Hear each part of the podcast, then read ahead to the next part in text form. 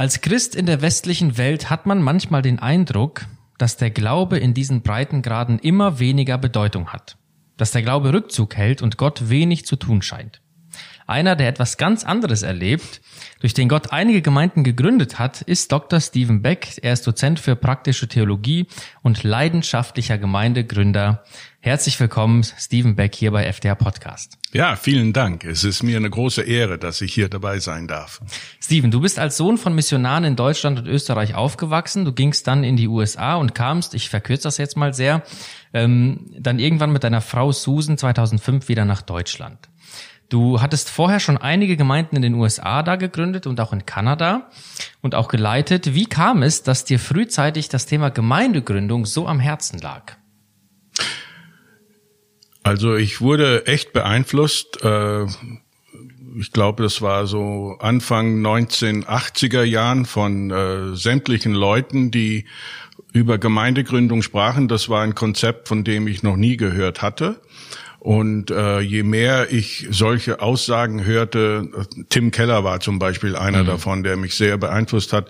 Ähm, die Leute sagten solche Sachen wie ähm, äh, Baltimore ist unser Missionsfeld oder äh, Virginia ist unser Missionsfeld. Und ich dachte, Hä, ich bin doch auf dem Missionsfeld aufgewachsen und jetzt reden die Leute von ihren eigenen Orten als Missionsfelder und sagten immer Gemeinde, deswegen müssen wir mehr, mehr Gemeinden gründen, weil so erreichen wir die Leute am besten.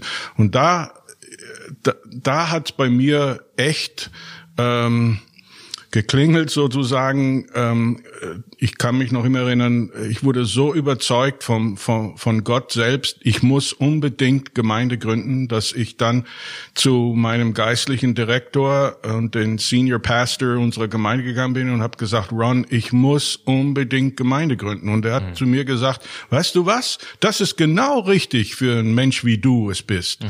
Und äh, so fing das alles an bei mir. Ja, sehr schön. Du lehrst ja an der FDH das Fach Gemeindegründung, aber du hast von Anfang an auch hier mit Studierenden ganz konkret angefangen, Gemeinden auch zu gründen hier im Gießener Raum. Kannst du uns etwas von der Geschichte dieser Gemeindegründungen von der FDH sozusagen erzählen? Ja, also zuallererst ähm, will ich dazu sagen, das war auch ein Teil meiner äh, meiner Verabredung mit der Administration hier. Ich habe Ihnen gesagt, ich komme nur dann zur FTH, wenn ich nicht nur Gemeindegründung unterrichten darf, weil das Fach gab es ja noch nicht, mhm. ähm, sondern wenn ich auch mit Studierenden während des Studiums ähm, in in die Praxis gehen kann und und äh, und ihnen zeigen kann, wie man Gemeinden gründet. Und das kam eigentlich aus ähm, einer von diesen Leuten, die ständig über Virginia's unser Mission Field und so weiter gesprochen haben. Der ist auch dann als Gemeindegründer zu einem äh, einem sehr großen ähm, äh, einer sehr großen Hochschule gegangen, um Gemeindegründung mhm. zu unterrichten. Und der hat das gemacht mit seinen Studenten, ist er dann in die Innenstadt gegangen und hat mit ihnen Gemeinden gegründet. Und ich dachte, das ist sowas von ein tolles, ähm, eine tolle Art, den Leuten äh, nicht nur die Theorie beizubringen, sondern auch mhm. die Praxis, dass ich das auch mal machen will. Und deswegen wurde es ein Teil unseres Gespräches äh, mit der Administration, so will ich unterrichten. Ja, und dann, das ging dann sofort los, als wir, als meine Frau und ich in 2005 hierher zogen. Ähm, da gab es schon einige Studenten, die wussten natürlich, dass wir kommen. Ähm, und das waren auch Studenten, die von Frankfurt nach Gießen regelmäßig gependelt sind. Mhm. Und die hatten schon Interesse, äh, Gemeindegründung zu lernen, indem sie es mit mir praktizieren. Wir haben dann einfach losgelegt. Wir haben in Frankfurt, also 60 Kilometer entfernt von Gießen, mhm. haben, was ja eigentlich unmöglich ist, aber wir haben angefangen, ähm, äh, eine Gemeinde zu gründen. Das ist die heutige City Church in Frankfurt. Ähm, und dann daraus, das war so ein gutes Erlebnis, dann kamen andere Studenten auf mich zu und haben gesagt, hey, könntest du uns auch trainieren? Und dann habe ich gesagt, ja, natürlich. Und dann ähm, gab es, ich glaube in 2008 gab es dann eine weitere Gemeindegründung in Frankfurt. Da habe ich auch ein paar FTHler mit reingenommen. Und die wurden dann eigentlich zu den Gemeindegründern und Pastoren dieser Gemeinde. Ja, und dann kamen auch Anfragen von Brüdergemeinde und von den Baptisten und so weiter. Könntest du uns auch helfen, mit Studentengemeinden zu gründen? Und so ging das Ganze los bis 2010. Und dann hatte ich meinen massiven Herzinfarkt mhm. und mit diesem Infarkt und auch äh, Not-OP kam dann eine neue Berufung vom Herrn, wie ich mit Studenten zusammenarbeiten sollte. Und zwar wir sollten eine Gemeinde gründen in Frankfurt für Deutsche, 50 Prozent Deutsche und 50 Prozent alle anderen Nationen, die in Frankfurt leben, aber hauptsächlich Türken und äh, Serben und so weiter. Auch Leute aus dem muslimischen Background. Mhm. Ja, und dann, wir haben das begonnen, da haben 24 FTH-Studenten mitgearbeitet während des Studiums. Und das war ein Wunder und das war ein Ding, weil ähm, die dann, dann kamen ja in 2012 wir haben in 2011 begonnen, 2012 kamen ja dann die ersten Flüchtlinge mhm. in unsere kleine Gemeindegründung in Frankfurt. Wir haben uns in einem Keller haben wir uns getroffen und die kamen rein und plötzlich erleben wir, dass Sonntag nach Sonntag kommen Muslime zum Glauben und wir haben sie getauft. Und das hat die, die, die Studenten so inspiriert, dass ähm, sie dann mit dem Abschluss an der FTH gegangen sind aus der Gemeinde in Frankfurt, mhm. um neue solche Gemeinden zu gründen. Und so wurden wir von eins eine Gemeinde zu zwölf Gemeinden im Frankfurt-Rhein-Main. Alles um dieses ähm, Konzept, wir wollen multikulturell sein im Sinne von äh, halb Deutsche und halb alle anderen Nationen in mhm. interkultureller Versöhnung miteinander. Ja, es ist eine tolle, abenteuerliche Reise, auf der wir gewesen sind. Ja, Wahnsinn, was Gott tut. Du hast es schon angeschnitten, dass ihr eben nicht nur Gemeinde für Deutsche, also auch, aber nicht nur sein wollt. Aber kannst du noch mal darauf eingehen, was diese neuen Gemeinden in Anführungszeichen ganz konkret darüber hinaus noch auszeichnet? Also die neuen Gemeinden, ähm, die die arbeiten alle um diesen DNA-Faktor, ähm, dass die Gemeinde nicht nur multikulturell sein soll, sondern was wir jetzt sagen, monomultikulturell. Das heißt, wir, ähm, wir, wir glauben, dass die, die einheimischen äh, Christen eine ganz besondere Rolle spielen. Mhm. Weil Gott schickt ständig Migranten und Flüchtlinge eigentlich zu den meisten Ländern der Welt, aber ganz besonders in letzter Zeit nach Deutschland. Und ich glaube auch aus einem guten Grund.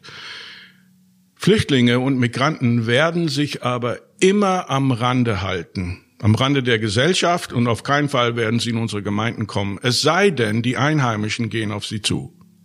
Und das ist jetzt äh, die Mission geworden von Deutschen, dass von deutschen Christen, dass sie erkennen, ähm, Gott hat uns die Menschen aus allen Nationen geschickt, nicht weil es ganz einfach eine politische Entwicklung ist, sondern weil es Gottes Mission ist. Ja. Und weil es Gottes Mission ist und wir in seiner Mission mitmachen als Träger seiner Mission, als Gemeinden, ähm, ist es unsere Aufgabe, dass wir den Leuten am Rande mit offenen Armen und offenen Herzen entgegengehen und sie in unsere Gemeinden äh, reinholen, um ihnen zu ermöglichen, sich gut in der deutschen Gesellschaft integrieren zu können, aber ganz besonders im Reich Gottes mhm. integrieren zu können, indem sie Jesus kennenlernen und zu Nachfolgern Jesu werden.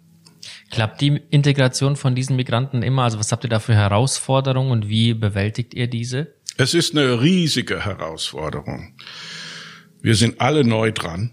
Hm. Ähm, auch die auch die Leute, die schon lange äh, in irgendeiner Form von Mission sind oder gewesen sind, äh, finden es eine riesige Herausforderung.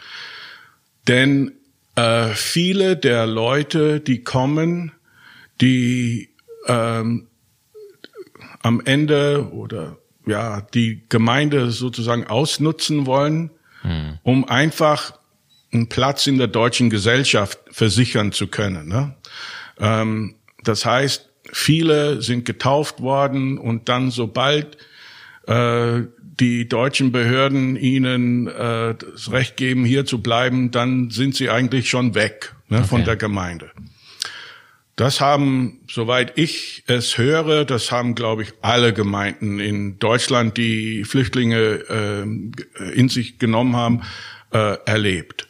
Äh, darüber hinaus gibt es ähm, auch viele, die, ähm, auch wenn sie die Gemeinde nicht ausnutzen wollten, einfach das Christsein nicht ganz verstanden haben und ähm, und dann nach ein zwei Jahren schmeißen sie alles über Bord. Mhm. Äh, das bedeutet, wir Deutsche müssen damit rechnen.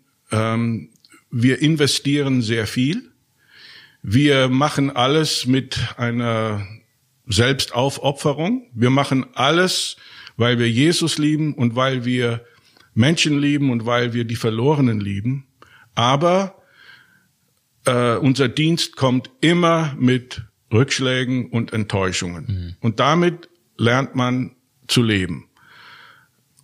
Weil eigentlich in dieser ganzen Sache es doch Flüchtlinge gibt und Migranten gibt, die wirklich hm. und tatsächlich von Jesus gerettet worden sind und die dann auch wirklich und tatsächlich nachfolgen und weitermachen. Ähm, da gibt es eigentlich sehr viele. Ja, und jetzt ist gerade eine Forschung rausgekommen, ähm, die äh, erkläre ich auch in meinem nächsten Buch, die zeigt, dass, ähm, äh, dass die Mehrheit der Flüchtlinge, die jetzt in Gemeinden kommen, auch bleiben.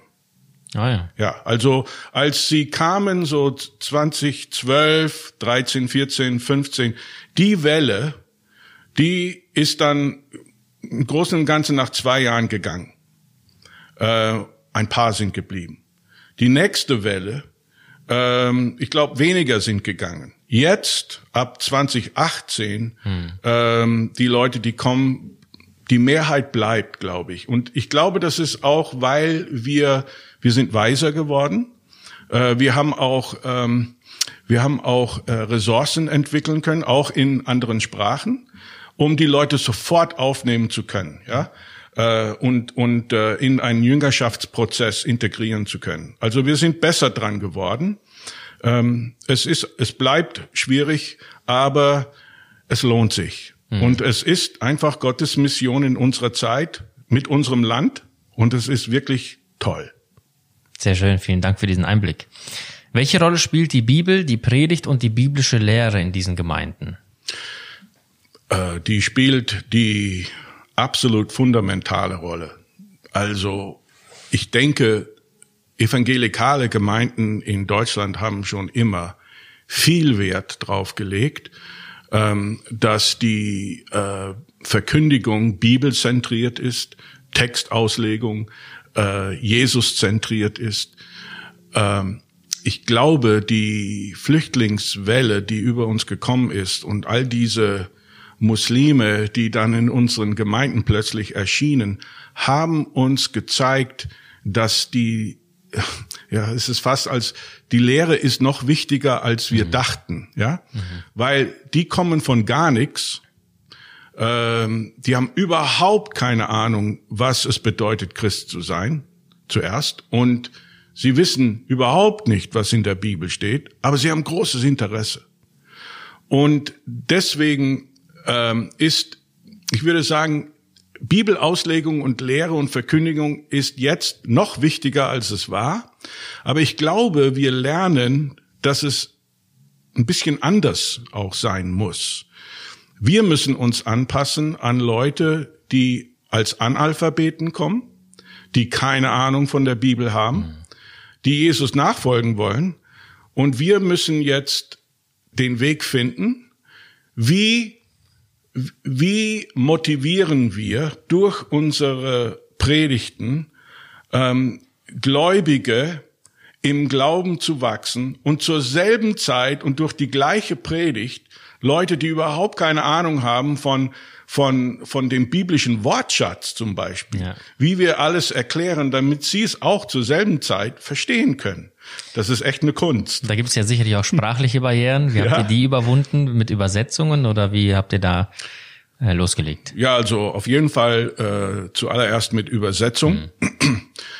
Dann bleibt aber die Herausforderung, dass äh, auch, sagen wir mal, in der persischen Kultur, also Iran und Afghanistan, gut, da hast du eine Sprache Farsi, da kann man auch Farsi übersetzen, aber dann hast du auch so unterschiedliche Leute unter den Afghanen, die kommen ja von verschiedenen Stämmen mhm. und die sind es auch gewohnt, kriegerisch über die anderen Stämmen zu denken. Und dann hast du noch andere Kulturen aus dem Iran. Und jetzt plötzlich sind die alle zusammen. Dann hast du noch die Syrer und dann hast du noch ein paar Afrikaner. Und plötzlich, was du hast, ist so eine Mischung von Leuten, die, die alle anders gelernt haben, wie man Informationen interpretiert.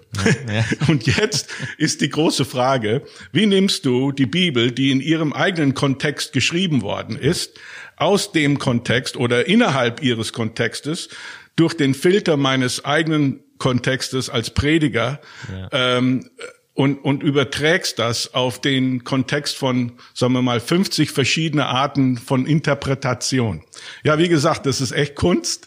Wir müssen viel lernen, aber wir sind auch froh, dass der Heilige Geist ähm, ständig auch unsere Beschränkungen gebraucht, um Leute mit all diesen verschiedenen Arten und Hintergründen äh, zu überzeugen, Jesus nachzufolgen. Und das ist das Tolle. Wunderbar. Es ist eben schon deutlich geworden, dass diese Menschen viel von euch lernen. Gibt es Dinge, die ihr auch von ihnen gelernt habt oder lernt? Ja, also ich denke, ähm, jemand hat mal gesagt, diese Leute sind eigentlich ähm, ein Geschenk, auch wenn sie als Muslime kommen. Sie sind ein Geschenk, denn viele dieser Leute auch wenn sie ganz unterschiedliche Hintergründe haben und ganz andere Kulturen und Denkarten haben, diese Leute bringen bestimmte Werte mit sich, für die wir als Christen hier im Westen stehen, aber Werte, die man uns wegnehmen will. Ne? Zum Beispiel Familie oder ähm, wie wichtig es ist, ähm, dass es ein Mann und eine Frau ist, die miteinander verheiratet sind. Ähm, äh, wie wichtig Kinder sind, wie, wie wunderbar Kinder sind. Ähm, ja, und viele andere Werte. Ähm, und ich denke, wir haben zuerst mal ähm, viel, vielen dieser Flüchtlinge zu danken, dass, ähm, dass sie unsere Werte als Christen durch ihre Art äh, unterstreichen. Ich denke, das andere, was wir äh, lernen und, gel und, und gelernt haben, ist, wie schön es ist, ihnen zu dienen. Hm. Ja, ähm, äh, dass ich glaube, wir werden so richtig mit Jesus identifiziert in diesem Dienst, denn äh, den Dienst, den wir tun, habe ich ja auch schon äh, gesagt, der kommt mit viel Enttäuschung, der kommt mit Selbstaufopferung, der kommt mit Erschöpfung. Und Jesu Dienst war genauso. Also er wurde ja auch verraten und verlassen und so weiter. Und ich denke, diesen Leuten zu dienen, aber Jesus, die, Jesu Dienst hatte auch sehr viel Frucht. Und genauso ist es mit unserem Dienst. Es bringt viel Frucht, mhm. aber auch die Jesus ähnlichen Schmerzen. Und ich denke, das ist, was wir lernen. Es, es ist gut, diesen Leuten zu dienen, weil in dieser, in, in, in, in dieser Art werden wir Jesus wirklich ähnlicher und wir werden mit ihm identifiziert. Hm. Das hört sich jetzt so an, deine Ausführungen über die Gemeinden, dass da überwiegend eher junge Leute sind. Sind das nur Gemeinden für junge Menschen? Auf keinen Fall. Ähm, das äh, will ich auch gar nicht ähm, äh, sagen wollen, dass es äh, hauptsächlich junge Menschen sind.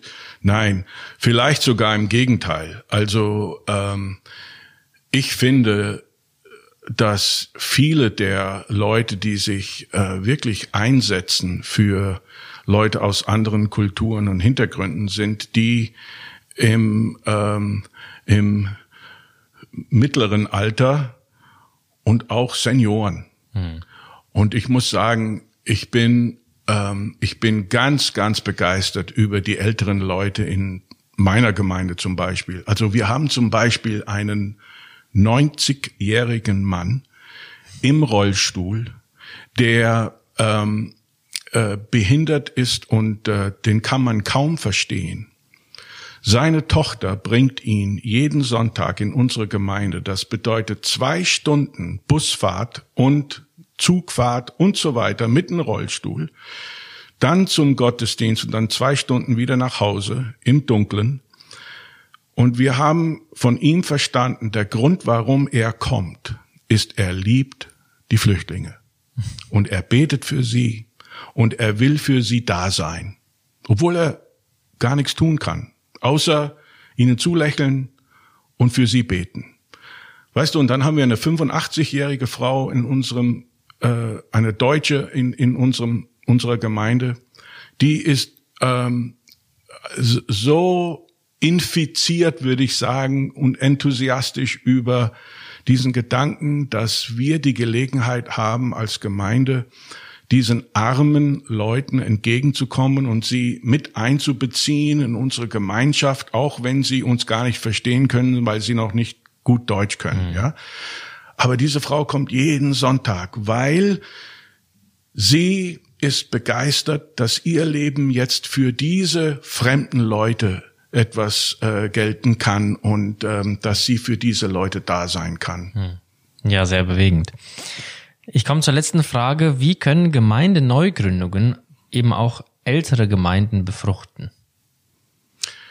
Ich denke, ähm, äh, eine, ein, ein Weg auf jeden Fall ist, dass neue Gemeinden haben meistens ein bisschen mehr Flexibilität als ältere Gemeinden, sind äh, auch äh, mehr veränderungsbereit als ältere Gemeinden und deshalb sind auch offen für neue, kreative, frische Ideen. Mhm. Und das ist etwas, das auch ähm, ältere Gemeinden befruchten kann, wenn man sieht, was neue Gemeinden, sagen wir mal im gleichen Bund zum Beispiel, tun und oder oder äh, riskieren oder ausprobieren äh, und man sieht, hey, das gelingt, ne, das gelingt und da ist gute Frucht, dann dann, dass die ältere Gemeinde sich dann auch ähm, das als ein, äh, für sich als ein Vorbild machen kann und und lernen kann, das so ähnlich zu tun. Mhm. Ne? Das ist auf jeden Fall eine Art, wie neue Gemeinden ältere Gemeinden befruchten können. Ich würde aber sagen, es ist, glaube ich, und das das unterstreiche ich immer in, äh, in, in dem Kurs Gemeindegründung hier an der FTH. Es ist, es ist sehr, sehr wichtig, dass jüngere Gemeinden, neue Gemeinden verstehen, ähm, dass sie eigentlich, auch wenn sie eine Gemeindegründung sind, mit aller Kreativität und neue Trends und neue Arten, bla bla bla, dass Sie haben es immer den älteren Gemeinden zu verdanken, dass sie als Gemeindegründung überhaupt Frucht erleben. Denn oft kommt die Frucht nur deswegen, weil eine Gemeinde oder mehrere Gemeinden schon lange da sind hm. und der Boden ist ähm, aufgewirbelt worden, sozusagen. Hm. So dass wenn Leute kommen mit einem neuen Samen oder den alten Samen aber neu ausgestreut, äh, ausgestreut dass es dann auch Frucht gibt. Wir haben immer den älteren Gemeinden zu danken, dass sie lange dran geblieben sind, damit neue Gemeinden äh, Frucht haben können.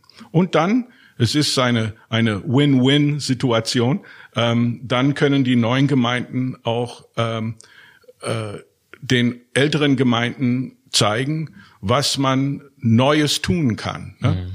Aber äh, ich glaube, deine Frage ist so gut, weil es uns darauf hindeutet, was wir wirklich brauchen, ist nicht Gemeindegründungen, die ihr eigenes Ding tun, in der Hoffnung, dass es äh, den anderen Gemeinden irgendwie hilft, sondern dass wir alles, dass wir wirklich bereit sind, zusammenzuarbeiten, zu kooperieren. Mhm. Weil letztendlich geht es nicht um welche Denomination oder welcher Bund, es geht um das Reich Gottes und dass Jesus erhöht, äh, erhöht wird.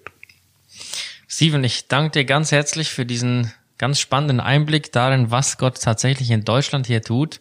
Ich wünsche dir ganz viel Segen unseres Herrn, Weisheit im Umgang mit diesen Menschen und ähm, bedanke mich für die Zeit. Ich wünsche auch Ihnen als unseren Zuhörern gottesreichen Segen, einen angenehmen Tag. Mein Name ist Arthur Reiswig und Sie hörten FDH Podcast.